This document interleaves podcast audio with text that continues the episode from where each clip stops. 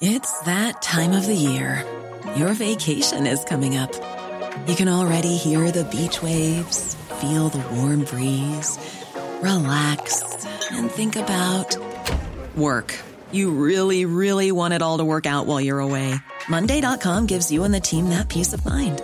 When all work is on one platform and everyone's in sync, things just flow wherever you are. Tap the banner to go to Monday.com.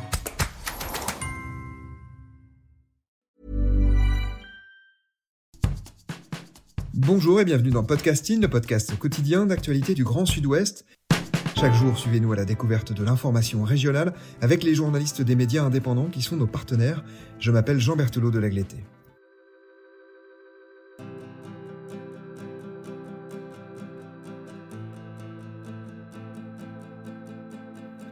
Autant vous le dire tout de suite, l'épisode du jour est un peu particulier. Il a été préparé en collaboration avec l'un de nos partenaires, La Clé des Ondes.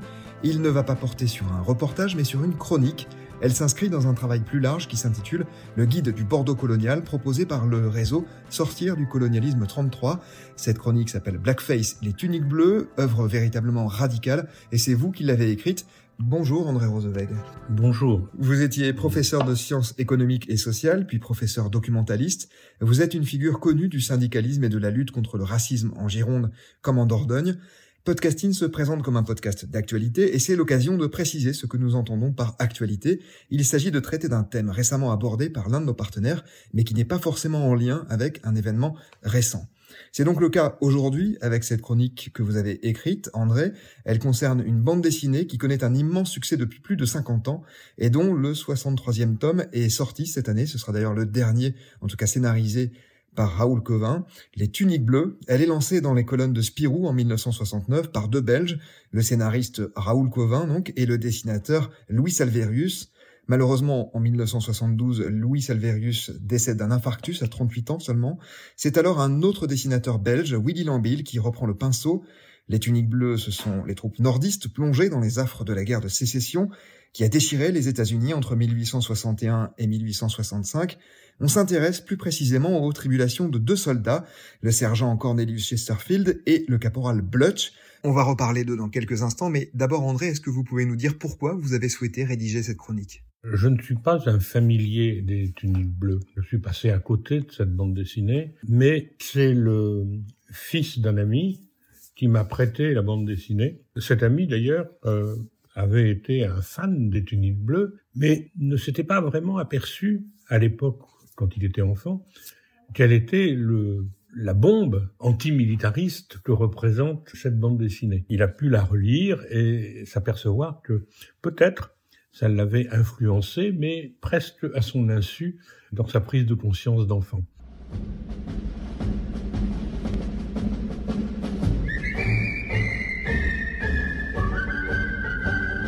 When Johnny comes marching home again, hurrah, hurrah,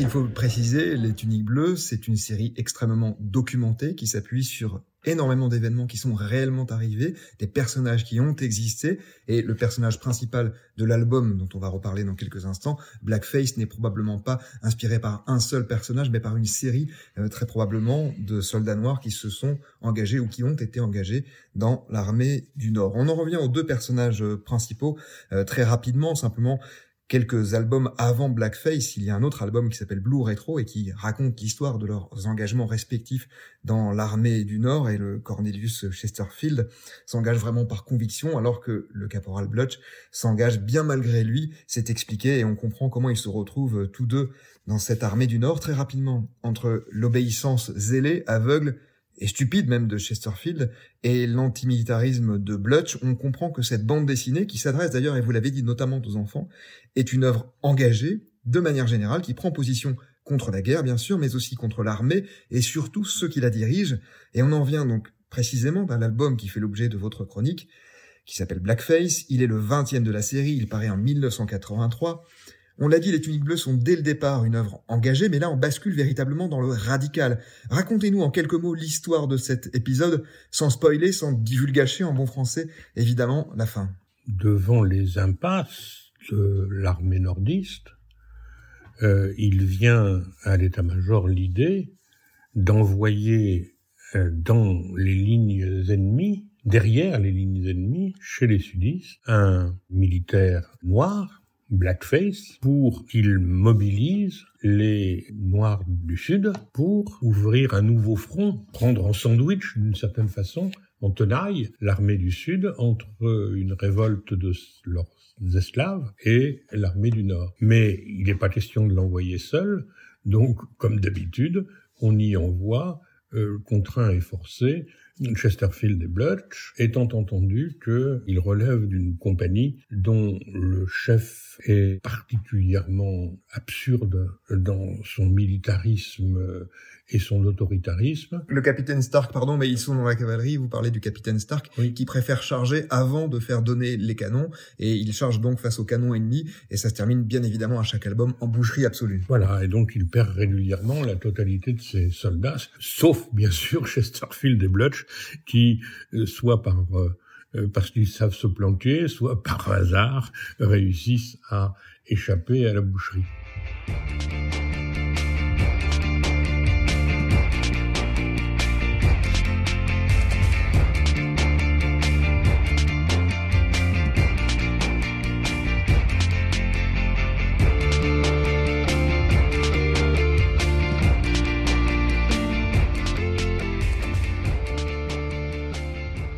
Ce n'est pas la seule œuvre marquée du sceau de l'antiracisme pour les tuniques bleues. On peut citer Captain Nepel, un officier raciste à qui il manque un œil, allusion évidemment directe au fondateur du Front National.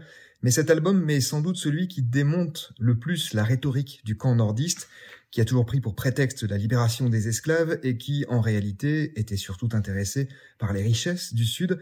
Je résume grossièrement, évidemment.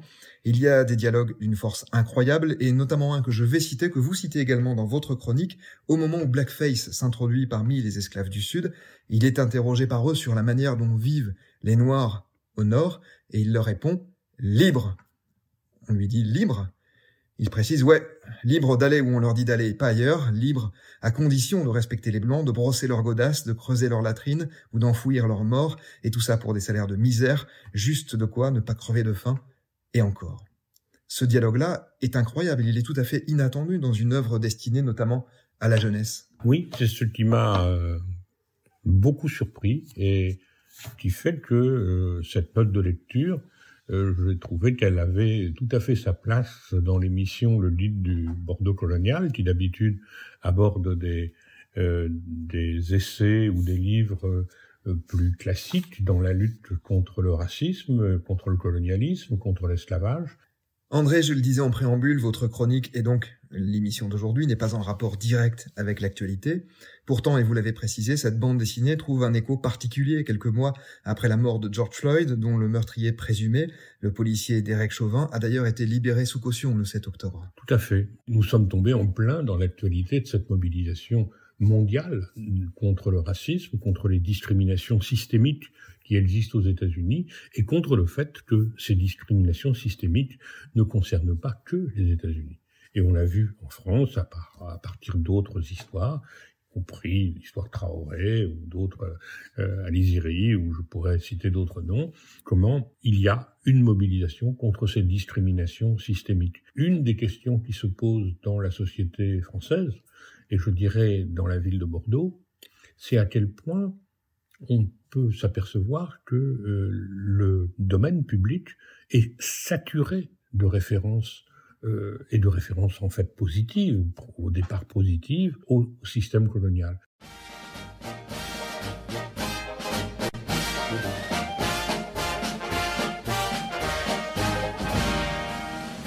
Good old bugle boys, we'll sing another song. Sing it with the spirit that will start the world along. Sing it as we used to sing it, 50,000 strong. While we were marching through André, vous avez été professeur. Quelle trace peut laisser, selon vous, ce blackface sur les consciences de ces jeunes lectrices et lecteurs? Une question difficile. Qu'est-ce qui reste de la lecture d'une bande dessinée? J'ai rencontré récemment un, jeune journaliste qui m'a dit que ça l'avait beaucoup influencé euh, dans sa compréhension des choses alors qu'il l'a lu euh, alors qu'il était jeune et que ça a participé de sa prise de conscience. Euh, mais un autre journaliste que j'ai rencontré m'a dit qu'il était consciemment passé à côté du message quand il l'avait lu jeune. Je crois que la force des tuniques bleues, c'est effectivement le fait que, comme dans toutes les grandes bandes dessinées, il y a plusieurs niveaux de lecture. Certains ne vont pas dépasser ce niveau de lecture sympathique qui est euh, de voir comment euh, des militaires euh, se trouvent confrontés à des situations rocambolesques, comment on va s'apercevoir qu'il va y avoir des plaisanteries, il va y avoir des situations cocasses, il va y avoir des renversements de situations. On, peut en, rester là. Et j'ai envie de dire, vu le succès qu'ont eu les cliniques bleues, si le message avait été reçu par la totalité des lecteurs, nous n'en serions pas là dans notre situation, dans la situation actuelle. En le lisant à l'âge adulte même, je pense que encore aujourd'hui, il pourrait apprendre pas mal de choses à pas mal de lecteurs. Nous n'en serions pas là, dites-vous, et vous l'écrivez aussi, si cet album sortait aujourd'hui, il ferait a priori l'objet d'une controverse majeure, orchestrée par l'extrême droite et les médias qui la servent, bien plus visible aujourd'hui qu'en 1983 le travail mémoriel était plus facile à l'époque, vous pensez? Oh, ça dépend sur quel sujet. Mais c'est vrai qu'il y a aujourd'hui un retour du refoulé par rapport aux guerres coloniales. On ne peut qu'être euh, abasourdi de voir comment on déroule le tapis rouge pour euh, un pseudo-journaliste euh, récidiviste en termes de condamnation pour incitation à la haine raciale, et dont les patrons se réjouissent qu'il fasse l'audience qu'il fait et qu'il le maintienne au micro. Inversement, on a eu donc une grande émission sur la décolonisation, une émission d'une très grande qualité, et si effectivement essayer d'avoir une mémoire apaisée qui permet d'intégrer effectivement les responsabilités du système colonial, je pense que euh, peut progresser effectivement vers un dépassement d'opposition stupide et peut-être, peut-être diminuer la charge de racisme qui s'est maintenue en France euh, dans le souvenir d'un empire rêvé. Merci beaucoup André Rosevec d'avoir été avec nous pour évoquer votre chronique. Elle s'intitule Blackface et les tuniques bleues, œuvre véritablement radicale. Elle est à retrouver sur le site de notre partenaire La Clé des Ondes. C'est la fin de cet épisode de podcasting. Merci à Anne-Charlotte Delange, Mathilde Deleuil et Marion Ruot qui m'ont aidé à préparer cet épisode, ainsi qu'à Gabriel Taïeb qui l'a réalisé. Podcasting, c'est le podcast quotidien d'actualité du Grand Sud-Ouest. Retrouvez-nous chaque jour à 16h30 sur notre site et sur nos réseaux sociaux, ainsi que sur ceux des médias indépendants de la région qui sont nos partenaires. Retrouvez-nous aussi sur toutes les plateformes d'écoute, dont Spotify, Apple Podcasts ou Google Podcasts. Podcasting, c'est l'actu dans la poche.